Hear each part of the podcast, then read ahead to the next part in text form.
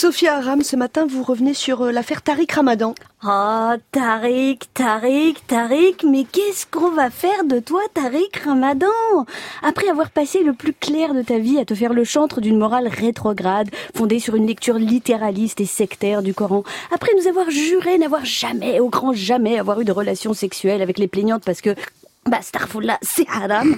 Après avoir laissé traiter tes accusatrices de tous les les avoir laissées se faire menacer, se faire traiter de menteuse, après nous avoir expliqué qu'à cause de ta bogossitude légendaire, c'était toi qui étais harcelée par toutes ces tentatrices, voilà que suite aux preuves apportées par l'une des plaignantes, bim, retournement de djellaba, babouche comprise, tu reconnais du bout du sgeg des relations sexuelles consenties.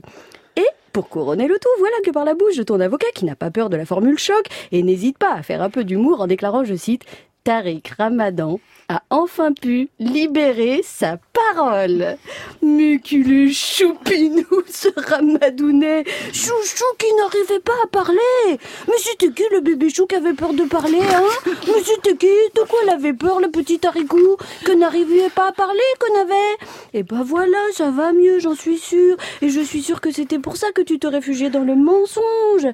Et maintenant tu parles, ta parole est libérée. Et ça, eh ben, c'est certainement grâce à l'effet MeToo. Te voilà tout libéré. Enfin, façon de parler. Tu as balancé ton porc. Mais bon, là, tu t'es auto-balancé. Et pour ceux qui s'inquiéteraient de ta morale à géométrie variable, tous ceux qui se souviennent de tes mots quand tu te montrais particulièrement impitoyable envers les musulmans qui se seraient rendus coupables d'adultère, je cite, protège ton corps. C'est une énormité de vivre quelque chose en dehors du cadre du mariage, de vivre des choses qui ne sont pas islamiques. Sacré Tarek Ramadan, c'est rigolo de te relire aujourd'hui. Surtout quand tu disais au sujet des relations extra-conjugales, des maris font des choses totalement illicites. Ils vont voir d'autres femmes. Il faut arrêter tout de suite de tromper sa femme. Il faut demander pardon à Dieu et reprendre une vie de famille saine. Fermez les guillemets. J'en connais un qui va devoir s'accrocher pour obtenir le pardon de Dieu, hein.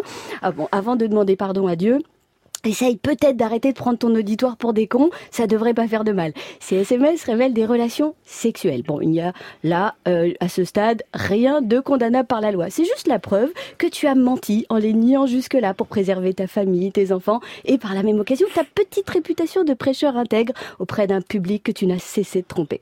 Alors en attendant que la justice ne statue sur la violence dont tu as fait preuve ou non, des actes de viol que tu as commis ou non, tu resteras pour toujours et aux yeux de tous comme le plus grand comique de l'histoire de l'obscurantisme avec une mention spéciale pour ta capacité à passer au repos à 6 cm de la vérité et en activité à environ 12 cm de la sincérité. À la louche, hein, À la louche, ouais. Merci beaucoup Sophia Aram.